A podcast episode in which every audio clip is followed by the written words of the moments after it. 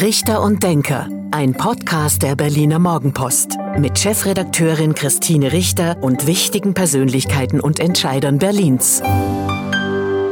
Hallo und guten Tag. Herzlich willkommen zum Podcast Richter und Denker der Berliner Morgenpost. Mein Name ist Christine Richter. Ich bin die Chefredakteurin der Berliner Morgenpost und heute denkt mit mir Manja Schreiner, Geschäftsführerin der Fachgemeinschaft Bau und stellvertretende Vorsitzende der Berliner CDU. Guten Morgen, Frau Schreiner.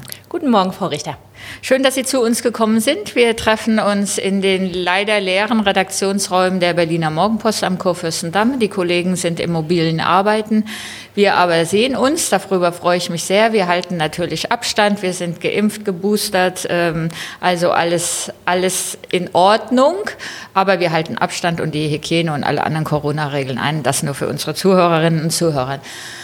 Und damit sind wir eigentlich auch schon wieder beim Thema. Wir müssen über Corona reden. Wie geht es Ihnen? Wie geht es dann auch der Fachgemeinschaft Bau? Wie geht es dem Unternehmen? Ja, also die Fachgemeinschaft Bau besteht, ähm, also zur Erklärung vielleicht vorab. Wir betreuen 900 Unternehmen in Berlin und Brandenburg aus dem Baugewerbe und zwar kleinteilige und also kleinteilig strukturiert kleine und mittlere Unternehmen. Das heißt, so das durchschnittliche Bauunternehmen ist so wie deutschlandweit im Prinzip mit acht gewerblichen Mitarbeitern, also mal durchaus fünf Mitarbeiter. Wir haben natürlich auch Unternehmen, die 200 gewerbliche Mitarbeiter haben. Das variiert also stark. Ähm, das ist halt auch wichtig, wenn man äh, vor dem Hintergrund von Corona guckt, wie gehen die Unternehmen damit um. Insgesamt würde man sagen, äh, wir sind gut durch die Krise gekommen. Der Bau ist einer der Bran ist eine der Branchen glücklicherweise, äh, der es sehr gut geht nach wie vor. Das äh, hängt mit den Arbeitsbedingungen zusammen, dass viele natürlich draußen arbeiten müssen, dass man Abstände in der Regel einhalten kann. Man ist gewohnt, mit Masken zu arbeiten, wenn man im Innenbereich arbeitet, wo es staubt. Und so dass wir insgesamt sagen können, die Baukonjunktur hat nicht nachgelassen, sondern ist ungefähr auf gleichem Niveau geblieben. Ist genau. geblieben. Ja. Genau, und ähm, es gab kaum, kaum äh, Kurzarbeit. Und insofern muss man sagen, äh, toi, toi, toi, äh, wir haben natürlich auch unsere Probleme, auf die können wir auch gleich nochmal zu sprechen kommen, aber grundsätzlicherweise können wir uns nicht beklagen. Und mit Blick auf Corona, haben Sie denn einen Überblick, wie die Unternehmen, also wie viel ähm, da Menschen erkrankt sind oder sind die getestet worden? Wie mhm. ist da die Lage? Mhm. Also insgesamt nicht anders als in den anderen Teilen der Bevölkerung, auch in der Branche. Äh, was wir gemacht haben, ist, äh, wir haben zu einem sehr, sehr frühen Zeitpunkt viele Masken und Tests schon für die Unternehmen aufgetan. Also einfach Wege, wo man geguckt hat, wo kann man jetzt schnell an Material kommen, weil gerade am Anfang war ja auch Masken etc. sehr, sehr schnell vergriffen und als es noch nicht so produziert ja. wurde. Und wir haben also mittlerweile 60.000, 70.000 Tests und Masken an unsere eigenen Unternehmen äh, vermittelt, äh, weil die natürlich fürs Arbeiten wirklich darauf angewiesen sind. Aber insgesamt äh, hat, haben sich alle mit den Arbeitsbedingungen auch gut eingestellt die fahren auch nicht in Gemeinschaftsbussen zur Arbeit, sondern jeder fährt individuell, reist da an. Die arbeiten in gleichen Bauteams, sodass also keine Ansteckung dann äh, innerhalb der ganzen Firma erfolgt. Und also da hat man sich schon drauf eingestellt. Das ist immer alles ein bisschen hakelig und in der Organisation gerade für den Unternehmer etwas schwierig. Aber grundsätzlicherweise muss man einfach sagen, im Gegensatz zu anderen ist es Jammern auf hohem Niveau. Haben Sie da als Fachgemeinschaft ähm, helfen können oder hat sich da jedes Unternehmen eigentlich selbst organisiert? Nee, das ist genau unsere Aufgabe gewesen. Also von einem Tag auf den anderen haben wir im Prinzip von unserer sonstigen Beratung her äh, das erstmal einstellen müssen und haben uns mit den kompletten Corona-Regeln, mit den neuen, gerade in der ersten Welle war das ja wirklich, es kam ja auf einen eingestürzt und da haben wir also wirklich uns komplett umgestellt und gerade weil die Unternehmen natürlich auch keine eigenen Juristen haben, ist das total wichtig. Ich habe vier Juristen äh, im Team, die wirklich dann rund um die Uhr einfach zu den Corona-Regeln, was haben die Arbeitgeber zu beachten, wie ist das mit der Erstattung, mit den Krankmeldungen etc. sich beschäftigt haben. Und wir haben eigentlich am Anfang der Krise zwei bis dreimal die Woche wirklich Rundmails an alle Unternehmen geschickt. Das hat sich jetzt eingepegelt. Wir schicken ungefähr einmal die Woche das Neueste zu Corona, worauf sie sich einstellen müssen, halt sehr, sehr spezifisch auf den Bauunternehmer ausgerichtet rum.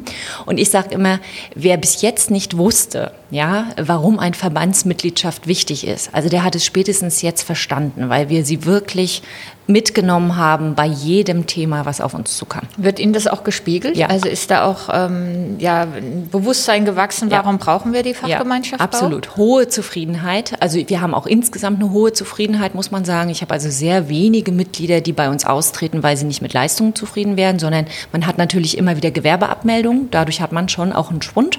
Muss man immer gucken, dass man natürlich auch neue wieder von sich überzeugt. Aber ich denke mal, in diesem Moment ist es wirklich jedem so wichtig, so transparent geworden. Ne?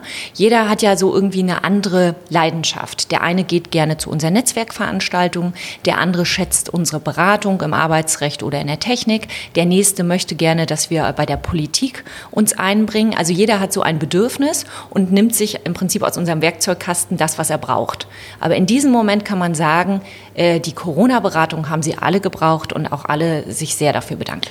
Aber es ist ein freiwilliger Zusammenschluss. Also es ist keine Genau. ähm, Pflichtmitgliedschaft, wie wir das von den Industrie- und Handelskammern kennen. Genau, Handwerkskammer, Industrie- und Handelskammer ist ja die, die Pflichtmitgliedschaft. Bei uns sind sie freiwillig und das äh, motiviert uns natürlich auch. Ich meine, wir sind Dienstleister für unsere Unternehmen und die zahlen einmal im Jahr freiwillig ihren Beitrag. Und da dürfen sie sich natürlich nicht fragen, warum bin ich in einem Verband Mitglied, sondern es muss ihnen ganz klar sein, sie haben da Highlights im Kopf, warum sie eben auch im Verband äh, Mitglied sind. Und darum müssen wir uns immer wieder bemühen und deshalb auch jeden Tag halte ich mein Team an, äh, sich zu spiegeln, ob wir immer noch sehr dienstleistungsorientiert im Sinne des Unternehmers Angebote machen. Verraten Sie unseren Zuhörerinnen und Zuhörern, was muss ich zahlen, wenn ich Bauunternehmer bin und bei Ihnen in der Fachgemeinschaft Bau Mitglied werden will? Ja, da gibt es einen Grundbeitrag, ähm, der liegt relativ günstig bei 380 Euro im Jahr und dann gibt es halt eine Differenzierung nach Lohn ähm, und äh, Umsatz. Ne? Und da kommt dann eine Prozentzahl rauf, sodass es ganz unterschiedlich ist, äh, wie viel die Unternehmen bezahlen müssen, je nach Größe und Umsatz halt. Mhm. Und wenn ich Sie jetzt als Lobbyistin bezeichne, stört Sie das? Ja, also ich weiß natürlich, dass in der öffentlichen Diskussion äh, Lobbyismus immer sehr äh, stark negativ konnotiert ist. Aber ich muss sagen, ich finde das nicht schlimm, sondern wir haben äh, Lobbyisten sind Interessenvertreter und ich finde es sehr wichtig, dass es Interessenvertreter gibt.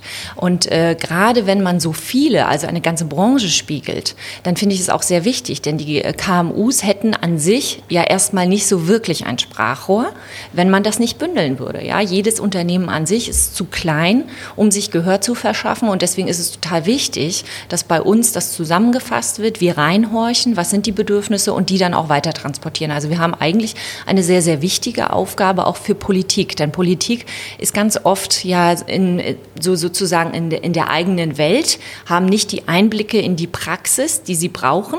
Ja, das ist ja ganz klar. Als Volksvertreter kann ich nicht in allen Bereichen des Lebens irgendwie Erfahrung gesammelt haben.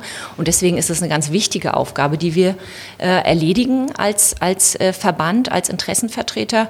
Und äh, ich sag mal so, durch die öffentliche Meinung denkt man immer so, man rennt da mit einem Geldkoffer durch die Gegend und die eigenen ganz spezifischen Interessen werden irgendwie ähm, äh, bedient. Aber das, das ist natürlich nichts. Also schwarze Schafe gibt es natürlich überall, ganz klar. Aber das ist natürlich nicht der Anspruch, den wir für uns haben. Und deswegen ist aber auch wichtig, dass man wirklich auch eine breite, äh, breite Mannschaft sozusagen vertritt. Ja, die Verbände haben ja, oder einige, muss man dann ja korrekterweise sagen, haben natürlich selbst auch dazu beigetragen, ne, dass dieses Bild, also dass der Lobbyismus an sich ist ja, wie Sie sagen, nichts Schlimmes, mhm. weil man die Interessen einer Klar. bestimmten Gruppe vertritt, aber die haben natürlich dazu beigetragen, dass das ähm, Bild oder das Ansehen so schlecht ist und man, man denkt, jeder, der als Lobbyist unterwegs ist, mhm. auch gerade in Berlin, ähm, versucht irgendwie auch mit unlauteren Methoden mhm. seine Interessen durchzusetzen. Ich finde zum Beispiel, man, man muss halt auch mal gucken, es gibt ja zum Beispiel auch Verbraucherverbände, ja, oder auch Mietervereinigungen. Also das sind ja alles, man hat als Lobbyist, wird immer derjenige bezeichnet, der aus dem Wirtschaftsumfeld kommt. Aber Interessenvertreter sind ja genauso diejenigen, die eben äh, jetzt gar nicht Wirtschaft vertreten, sondern uns als Verbraucher oder als Mieter. Äh, das sind auch Interessenvertreter, ja. Und äh, zu denen könnte man auch Lobbyisten sagen, wenn man es einfach nur von der Wortbedeutung her nimmt. Ich finde es, wie gesagt, ja gar nicht schlimm negativ, aber klar, mir ist das schon bewusst, äh, dass das durchaus in der öffentlichen Meinung anders gesehen wird.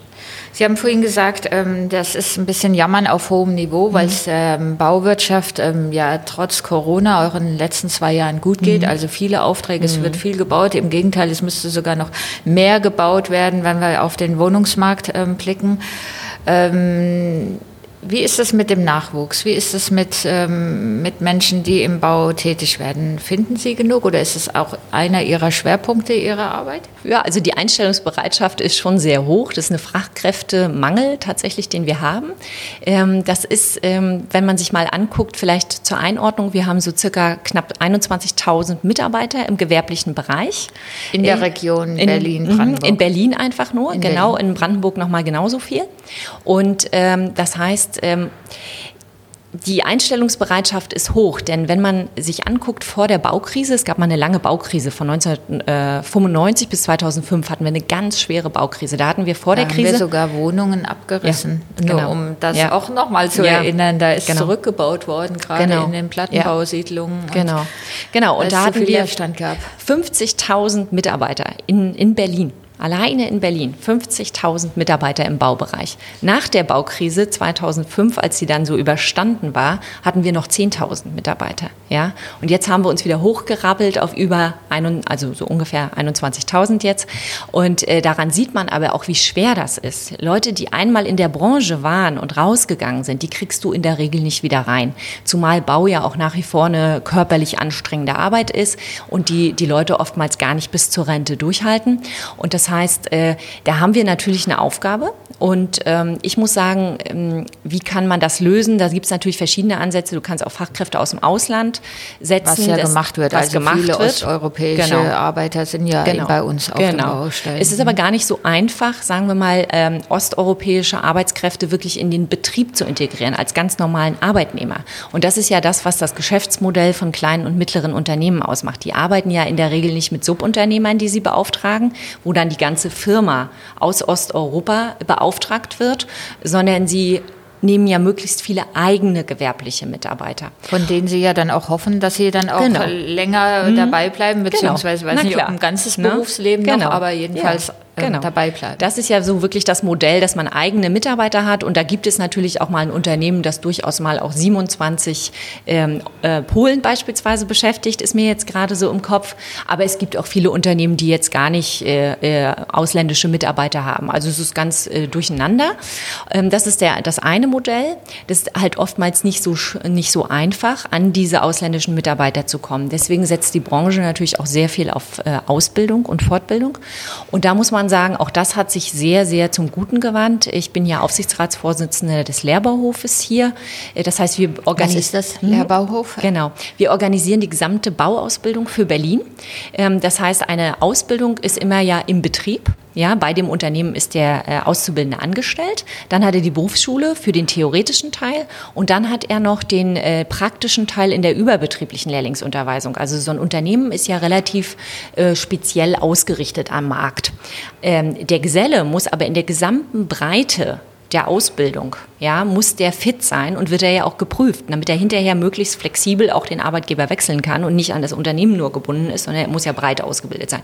Und das erledigen wir auf dem Lehrbauhof, dass diese praktische, diese praktischen Fertigkeiten, die sie alle für das Berufsleben brauchen, die werden bei uns vermittelt. Das heißt, es gibt so drei Komponenten für die duale Ausbildung und wir verantworten für ganz Berlin, egal ob die jetzt Mitglied beim, äh, bei der FG Bau sind oder Bauindustriell oder gar keinem Verband angehören. Wir machen einfach die gesamte gesamte Organisation äh, der Berufsausbildung dort. Und ähm, da haben wir jetzt über 800 Auszubildende auf dem Hof äh, über die Parallel? drei über die drei, nee, die sind nicht alle parallel, mhm. immer versetzt, ne? aber über die drei Ausbildungsjahre sind die dann immer versetzt bei uns und das sind über 800, das ist schon eine tolle Zahl, das ist also wirklich eine große Steigerung und das ist Aber das ist ja auch interessant, dass das Interesse mhm. dann bei jungen ja. Menschen doch, ähm, ja. doch auch an diesen Berufen ja. ähm, so da ist. Klar, auch gerade in der Corona-Krise haben wir es gemerkt. Ne? Also wir arbeiten unglaublich viel an unserem Image. Ja, das ist ganz wichtig.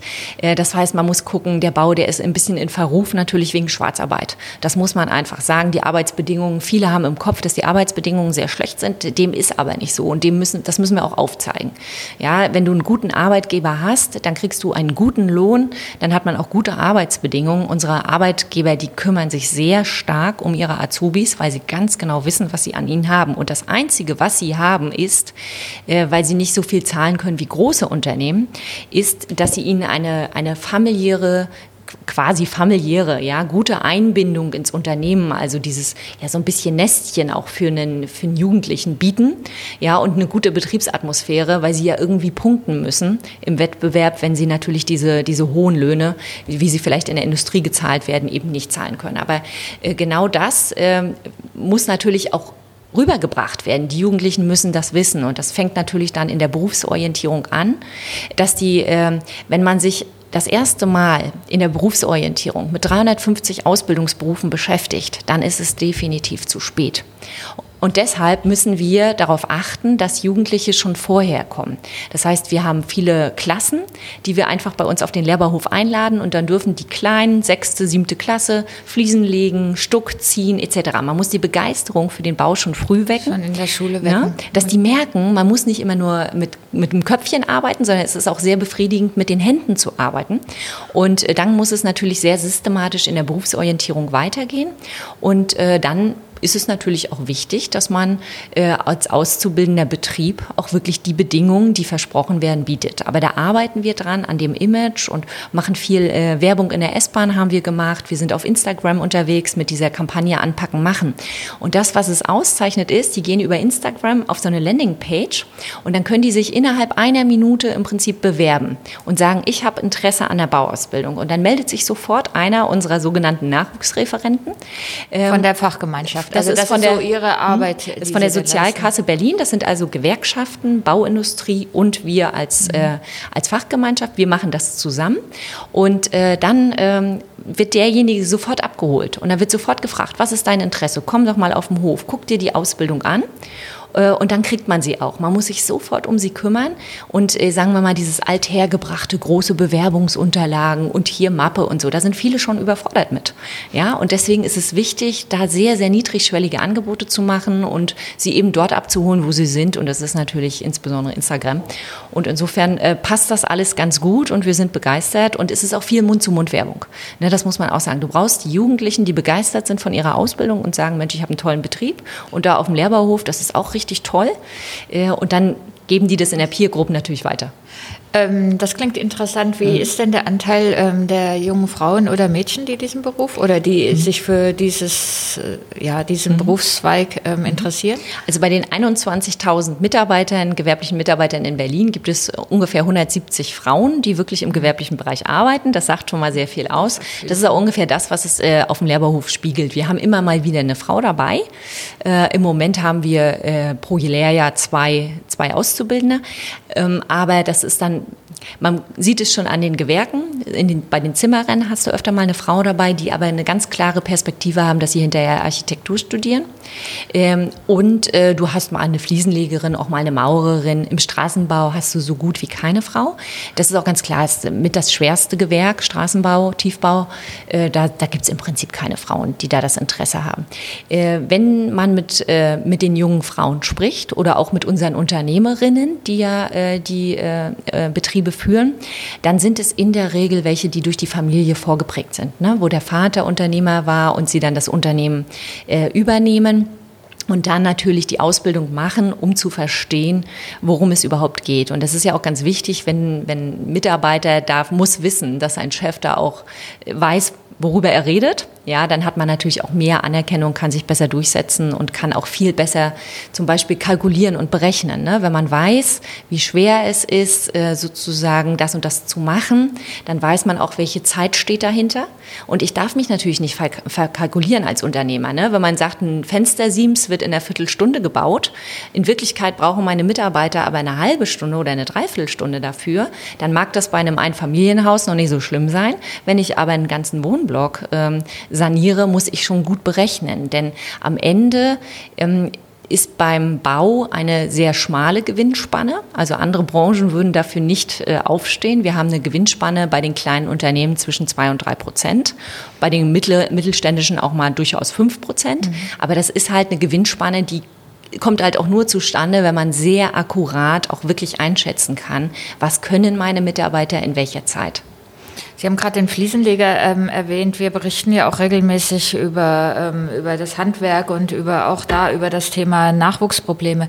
Findet man denn noch genug Jugendliche oder muss man sagen, irgendwann werden wir dann doch aus dem Ausland ähm, die Firmen hier zum Arbeiten holen oder beauftragen. Ja, man sieht natürlich in anderen Ländern, dass die Entwicklung dahin gegangen ist. Wenn man sich zum Beispiel Großbritannien anguckt, die haben ja im Prinzip überhaupt keine eigenen äh, Kräfte. Äh, die duale Ausbildung gibt es nur in dieser Reihenform in Deutschland und in Österreich. Was ja auch ein, ein großer Wert ist. Genau, das ist ein großer Wert und der, der ist über die Zeit äh, leider tatsächlich doch ein bisschen verloren gegangen.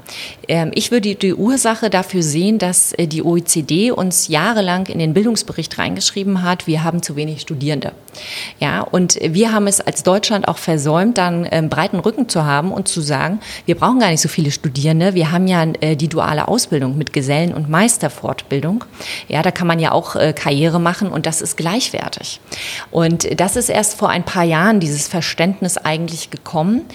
Und nun muss man sagen, auch in der deutschen Gesellschaft ist das Verständnis ein bisschen abhanden gekommen. Ja, also alle Eltern wirken darauf hin, dass ihre Kinder in eine akademische Laufbahn eingehen. Aber es gibt gar keinen Grund dafür. Erstens natürlich, weil es gar nicht den äh, Interessen von, von Menschen entspricht, dass sie alle studieren. Zweitens, äh, karriereperspektivisch komme ich, komm ich als Meister genauso schnell weiter, verdiene auch gutes Geld. Ja, das ist also, da gibt es ja viele Studien drüber, die sagen, das ist genau das Gleiche und ich komme auch schneller an Geld und ich kann auch, ähm, sagen wir mal, in so einem kleinen Unternehmen viel schneller eigentlich auf der Karriereleiter hochsteigen und Verantwortung übernehmen, ja, bis hin zum Unternehmertum. Aber leider ist tatsächlich dieser Wert etwas abhandengekommen, das muss man schon sagen.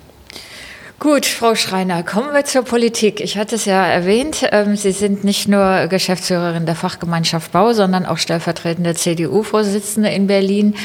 Sie sind ähm, auch in den vergangenen Monaten im, haben sich auch sehr engagiert, ähm, zum Beispiel beim Thema Mietendeckel. Ähm, was ist eigentlich schlecht an dem Mietendeckel gewesen? Naja, also das, ähm, man muss ja immer gucken, wo ist eigentlich äh, die Wurzel des Übels. Ja? Und äh, ich bin ja immer sehr dafür, dass man äh, Themen fachlich betrachtet und unideologisch daran geht. Und natürlich ist es ein schönes Schlagwort, äh, dass die Mieten nicht steigen sollen. Ja, das äh, würde ich ja auch unterstützen. Und jetzt geht es ja darum, wie kannst du ähm, dafür sorgen, dass es so ist. Und ähm, nun ist es so in einer Stadt, auch auf dem Land, aber auf einer Stadt noch viel äh, wichtiger, dass man eine Leerstandsquote in einer Stadt hat, damit man eine Rotation ermöglicht. Ja, und äh, die ist, wird normalerweise angesetzt bei drei Prozent. Also wenn man ein Kind kriegt, braucht man eine größere Wohnung. Wenn die Kinder ausziehen, will man in eine kleinere Wohnung. Wenn man sich beruflich verändert, man muss Perspektiven haben, auch in der Stadt natürlich eine andere Wohnung zu finden. Äh, bei drei Prozent ist das möglich drei Prozent Leerstand. Wir haben in Berlin teilweise 0,7, 0,8 gehabt. Jeder hat an seiner Wohnung festgehalten und die wenigen Wohnungen, die dann noch auf dem Markt waren, um die haben sich ganz viele Leute äh, äh beworben und äh, deswegen äh, sind die Preise da auch hochgegangen.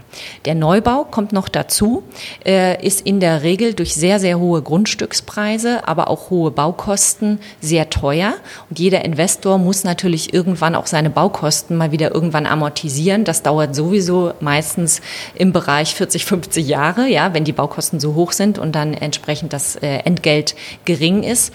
Und insofern muss man gucken, äh, wie ich denn die Lösung hinkriege. Also das heißt, ich muss versuchen, wieder mehr Neubau zu schaffen, bezahlbar natürlich, um diese drei Prozent Leerstandsquote zu erreichen. Und dann habe ich automatisch die Entspannung durch das äh, es ist ein marktwirtschaftliches Prinzip. Das ja. war ja, das war ja das Thema, ne? genau. ne? dass auch die, ähm, der, die letzte Regierung gesagt hat, wir brauchen mehr Neubau. Mhm. Sie haben die Ziele nicht erreicht, mhm. aber schon gesehen, wir müssen mhm. mehr bauen.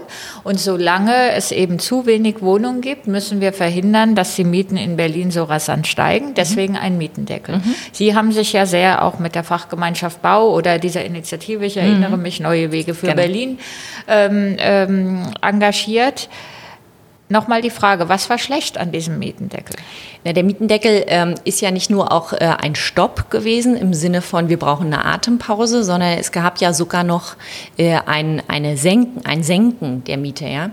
Und das heißt, äh, dass äh, Investitionen, die einmal getätigt wurden, ja, auch von, von dem Vermieter, die hat er ja äh, durchaus auch über Banken finanziert. Da liegt ein großer Zahlungsplan hinter. Und wenn du jetzt auf einmal gesetzlich intendiert eine Senkung der Miete hast, dann kommen da ganz viele in, in Schwierigkeiten mit. Und das heißt, das Eigentumsrecht ist in dem Moment überhaupt nicht mehr gewahrt. Und das Eigentumsrecht ist natürlich ein hohes Gut in unserer Verfassung. Und äh, der Gesetzgeber muss natürlich immer darauf achten, dass da ein Gleichgewicht äh, der Interessen besteht. Und äh, schon rein rein als Juristin äh, kann ich sagen, verfassungsrechtlich ist es ja so, dass man sagen muss, äh, bevor man eine äh, Enteignung oder enteignungsgleichen Eingriff macht, muss der Bedarf bestehen, die Notwendigkeit. Da würde ich schon sagen, gut, ist es erforderlich, darüber kann man sicherlich noch ähm, ähm, kann man sicherlich noch streiten, aber wenn wir dahin kommen, ist es wirklich verhältnismäßig oder gibt es andere Wege, um die Mieten zu senken? Spätestens an der Stelle ist man raus aus der Verfassungsmäßigkeit, weil es gibt andere Wege, die Mieten zu senken, nämlich genau der eben skizzierte Neubau. Und äh, deshalb ist es mir im Prinzip ehrlich gesagt als Juristin völlig klar gewesen, äh, dass das sowieso schief geht. Und im Übrigen denke ich das Gleiche äh, auch zur Initiative Deutsche Wohnen enteignen. Genau, dazu kommen wir nämlich. Also der Mietendeckel ist vom Verfassungsgericht gescheitert, ist in der Sache, wie auch jetzt immer gesagt wird, ja gar nicht besprochen worden, weil mhm. alleine schon das Bundesrecht und mhm. ähm, gegriffen hat, also das Land gar nicht die Kompetenz hatte, ähm, das zu machen. Jetzt haben wir das nächste Thema. Ähm, es, der Volksentscheid ähm, für Enteignung der großen Wohnungskonzerne war erfolgreich. Ähm, Irritiert Sie das, dass da über eine Million Menschen unterschreiben und sagen, ähm, ja, wir wollen, dass diese Konzerne enteignet werden? Also es irritiert mich angesichts äh, der Art der Kampagne eigentlich nicht. Es ist natürlich sehr bedauerlich, ja. Ähm, aber ich äh, bin da auch durchaus ja durch die Straßen gegangen und habe mir das mal angeguckt, wie da geworben wird. Und äh, da wurde geworben mit den Worten: Sind Sie auch für günstigere Mieten? Ja, na dann unterschreiben Sie. So. Und äh, wie das so ist, äh, gegen die Frage, sind Sie auch äh, für günstigere Mieten, da kann man natürlich gar nicht anders antworten als nein, natürlich, äh, oder ja, natürlich bin ich für günstigere Mieten. Ähm, aber das ganze, die ganze Komplexität, die dahinter steht, äh, die ist ja vielen Leuten nicht bewusst gewesen. Also ich habe die Erfahrung gemacht, im Wahlkampf habe ich ja viel mit dem Thema auch äh, gesprochen mit Menschen. Und ähm, in dem Moment, in dem du mit ihnen redest und die ganzen Hintergründe versuchst aufzudröseln, verstehen viele. Aber sagen wir mal, das gelingt natürlich nicht, eine, eine, Breite, äh, eine Breite anzusprechen mit sehr, sehr einfachen Worten äh, für diesen sehr, diese sehr komplexen Zusammenhänge. Es ist natürlich einfach, das zu glauben und zu sagen, ja, das ist die Hoffnung, ich will günstigere Mieten und das scheint mir ein Weg zu sein. Ich verstehe zwar nicht genau warum, aber es scheint ein Weg zu sein. Das ist natürlich einfacher, als sich wirklich mit diesem Ganzen auseinanderzusetzen. Und ich würde dazu, oder ich habe immer so argumentiert zu sagen, es nützt doch gar nichts, ob ein anderer Eigentümer dahinter steht, hinter der Wohnung oder nicht. Das ändert für die Miete erstmal gar nichts, ja, ob ein anderer Eigentümer da ist.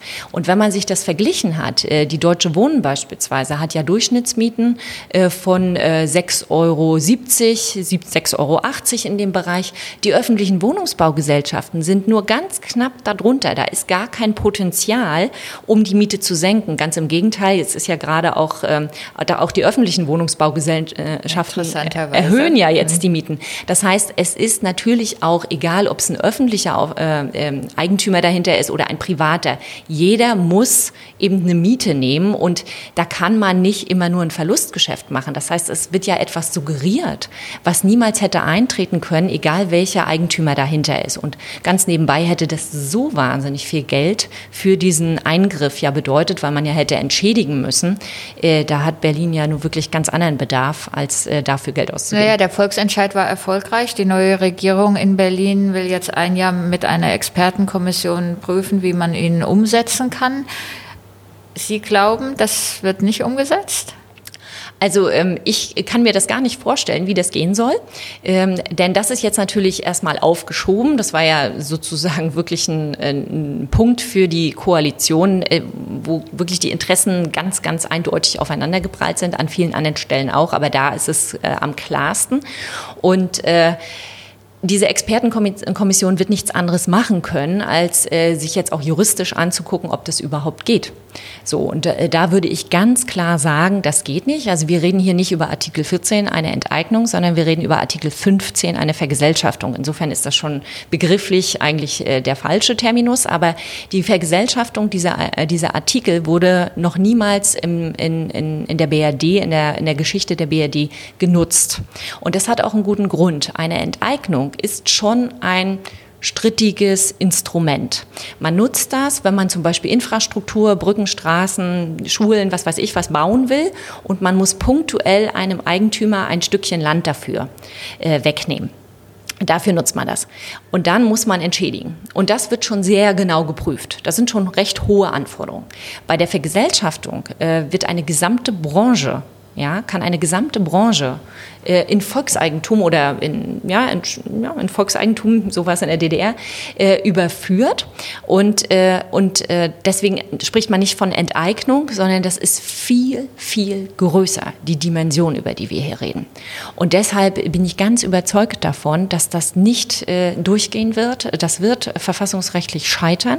Davon bin ich überzeugt. Und alles, was jetzt versucht wird, ist absolut Makulatur. Gut, das war ein klares Wort. Bevor wir schon fast wieder am Ende dieses Podcasts sind, aber noch ein Wort zur, äh, zur CDU. Sie bekommen einen neuen Vorsitzenden wahrscheinlich im Januar, Friedrich Merz, der Berliner äh, Mario Chaya, den Sie ja auch gut kennen, soll neuer Generalsekretär werden. Ähm, ist auch Friedrich Merz Ihr Wunschkandidat? Ja, also absolut, muss ich sagen. Ich meine, er kommt natürlich äh, bei allem, was er sagt, äh, von seinen Auffassungen her mache ich einen Haken dran. Der ist ja sehr wirtschaftsnah. Insofern, das konnte ich schon immer unterstützen. Ähm, ich finde, wir hatten äh, insgesamt eine gute Kandidatenwahl. Ich bin auch immer der Auffassung, es hat jeder seine Vor- und Nachteile. Bei Friedrich Merz finde ich halt ganz gut, dass er zwar Politik erfahren ist auf der anderen Seite, aber auch die Welt sozusagen von außen kennt. Das gibt eine gewisse Freiheit, ja, in dem, was man sagt und eine gewisse auch Unabhängigkeit, die er hat, weil er nicht jahrelang, sag ich mal, in einem, ähm, äh, in einem Apparat äh, immer darauf gucken musste, Interessen sozusagen, äh, sich interessengerecht zu verhalten, sondern er kommt von außen und kann damit noch mehr unabhängiger einfach sagen, äh, was er, was er möchte. Er wird das auch durchtragen. Er hat das bis jetzt gemacht und ich wünsche mir eigentlich, dass er bei einer klaren Linie und auch klaren Worten bleibt. Denn das ist das, glaube ich, was die Leute angesprochen hat in der Partei, dass er immer klare Worte findet. Und ähm, jetzt gerade in der Opposition, ja, das ist ja eine ganz neue Rolle für die CDU, finde ich das auch wichtig, dass man einen hat, der klare Kante zeigt, damit die äh, Profilierung einfach wieder gut gelingt. Naja, er ist zum dritten Mal angetreten als Parteivorsitzender, zweimal gescheitert. Mhm. Jetzt beim dritten Mal hat es geklappt, mhm. weil die anderen Kandidaten noch schlimmer waren. Das ist Ihre Interpretation. Ich würde halt sagen, man, man, würde, man würde sagen, er hat natürlich eine Leidenschaft, ne? dass, man, dass man einfach sagt, okay, er hat Standvermögen, ja, und er versucht es jetzt halt das dritte Mal und es gibt ihm ja recht, äh, wie, mit über welcher überwältigenden Mehrheit jetzt er auch äh, äh, gewonnen hat. Insofern ist das immer eine Frage. Wir werden jetzt sehen, ne? Ich meine, ob diese, diese ganzen Hoffnungen, die jetzt ja auch ihn, auf ihn projiziert werden, ne? ob die jetzt auch erfüllt werden können von ihm, da hat er eine ganz schöne Aufgabe vor sich. Aber ich glaube, wenn er so ist, äh, so bleibt, wie er ist, nämlich auch mit Ecken und Kanten und mal ne, so Tacheles reden, ähm, dass das äh, schon den CDU-Mitgliedern sehr gut gefallen hat. Und ich glaube, dass es auch beim Wähler ankommt, gerade wenn man in der Opposition ist. Und ist Mitgliederentscheid, also es muss jetzt noch mhm. mal auf dem Parteitag mhm. bestätigt werden, aber ist Mitgliederentscheid auch ein Modell ähm, für die Berliner CDU, dass man künftig die Vorsitzenden oder die Spitzenkandidaten per Mitgliederentscheid bestimmt? Ja, also ich denke mal, dass äh, wir haben das im Kreisverband Pankow, haben wir das sowieso, das Mitgliederprinzip, ja, dass ähm, also nicht durch Delegierte lange, der Kreisvorsitzende ja. gewählt wird, sondern äh, durch die Mitglieder. Das heißt, wir äh, machen das schon seit Jahren und das ist für uns natürlich ein gutes Modell. Ähm, was mich ein bisschen gewundert hat, ist tatsächlich, dass diese Diskussion jetzt oben angefangen hat beim Bundesvorsitzenden, ja, weil, weil normalerweise sagt man so, je höher man kommt in den Ebenen, das würde von unten losgehen.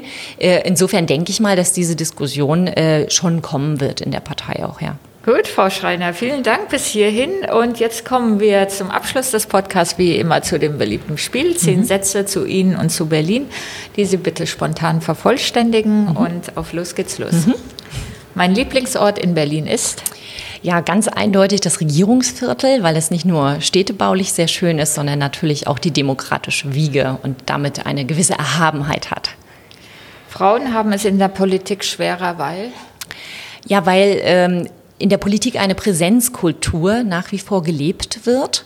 Ähm, und äh, insofern freue ich mich über die jetzt digitalen Instrumente, die da eingeführt wurden, weil das äh, ich mir schon erhoffe davon, dass Frauen auch viel, viel mehr profitieren, wenn sie damit äh, Job, Kinder und Parteiarbeit besser vereinen können. Meinen Urlaub verbringe ich am liebsten? Äh, im Süden in der Sonne, weil ich da immer sehr nach lechze und auch sagen muss, dass dieses Wetter mich schon doch immer ein bisschen betrübt, wie wir es jetzt gerade über Weihnachten, Silvester haben. Und insofern ist immer im Zweifel Sonne. Kennenlernen würde ich gerne einmal. Oh, kennenlernen würde ich gerne einmal. Das ist ja eine schwierige Frage. Also, ähm, ui. Also ich glaube, äh, kennenlernen würde ich tatsächlich ganz gerne mal Herrn Obama. Von dem habe ich viel gelesen immer und ich fand das auch ganz begeistert, also wie er die Leute begeistert hat. Ich glaube, das wäre mal ein Kandidat, den, ich gerne mal kennenlernen würde. Die Berliner CDU muss muss jetzt einfach äh, am Ball bleiben, ja, auch nach der, nach der Wahl, äh, also Wahlniederlage ähm, und jetzt mit der Oppositionsarbeit nicht zu lange hadern, sondern einfach weitermachen und Gestaltungsanspruch haben wie auch bisher. Da bin ich auch ganz guter Dinge. Mein Vorbild ist? Mein Vorbild ist, ähm, ja, eigentlich, ähm, eigentlich habe ich viele Vorbilder. Das sind immer die Menschen, die inspirieren, die gestalten, die vorangehen. Die Corona-Pandemie lehrt uns, ja, dass äh, eine äh, gewisse Resilienz notwendig ist, ein Stehvermögen mit, mit Herausforderungen zurechtzukommen und ähm, dass viel äh, kommuniziert werden muss, damit die Gesellschaft nicht auseinanderbricht. Mein Lieblingsrestaurant ist? Ähm, oh, mein Lieblingsrestaurant ist Oh. Eigentlich jedes Restaurant in Berlin, was eine schöne Atmosphäre hat. Also ich fühle mich gerne sehr wohl. Und wenn ich jetzt gerade an die jüngste Zukunft äh, zurückdenke, dann ist es bei mir um die Ecke. In der Landsberger Allee gibt es das Andelshotel. Da ist oben ein wunderschönes Restaurant drin, wo man über die Stadt gucken kann. Und über die Stadt zu gucken und über die Dächer ist im Allgemeinen schön. Insofern ja. An den Berlinern mag ich. An den Berlinern mag ich, dass sie äh, im Prinzip ja doch sehr kreativ sind, äh, dass hier natürlich ein Melting Pot ist. Wir haben tolle Forschung und dadurch haben wir viele Leute, die das anzieht, auch dieses Kreative, das Kulturelle. Ähm, und das gibt einfach eine inspirierende Mischung. Und schon der letzte Satz. Vom neuen Senat wünsche ich mir. Ja, ich wünsche mir, dass äh, tatsächlich ähm, mal nicht, also dass man pragmatisch ist, äh, dass nicht so viel ideologischer Streit herrscht, äh, dass wir Dinge im Sinne von Berlin angehen und uns an der Sache orientieren. Äh, das würde ich mir wünschen, dass ein Senat das endlich mal verinnerlicht. Gut, vielen Dank, Frau Schreiner. Das war der Podcast Richter und Denker der Berliner Morgenpost. Mein Name ist Christine Richter, bin die Chefredakteurin der Berliner Morgenpost und heute hat mit mir gedacht Manja Schreiner, Geschäftsführerin der Fachgemeinschaft Bau in Berlin und stellvertretende Berliner CDU-Vorsitzende. Vielen Dank. Ich danke Ihnen. Das war Richter und Denker. Vielen Dank fürs Zuhören. Schalten Sie nächste Woche wieder ein zu einer neuen Folge mit Berliner Morgenpost-Chefredakteurin Christine Richter.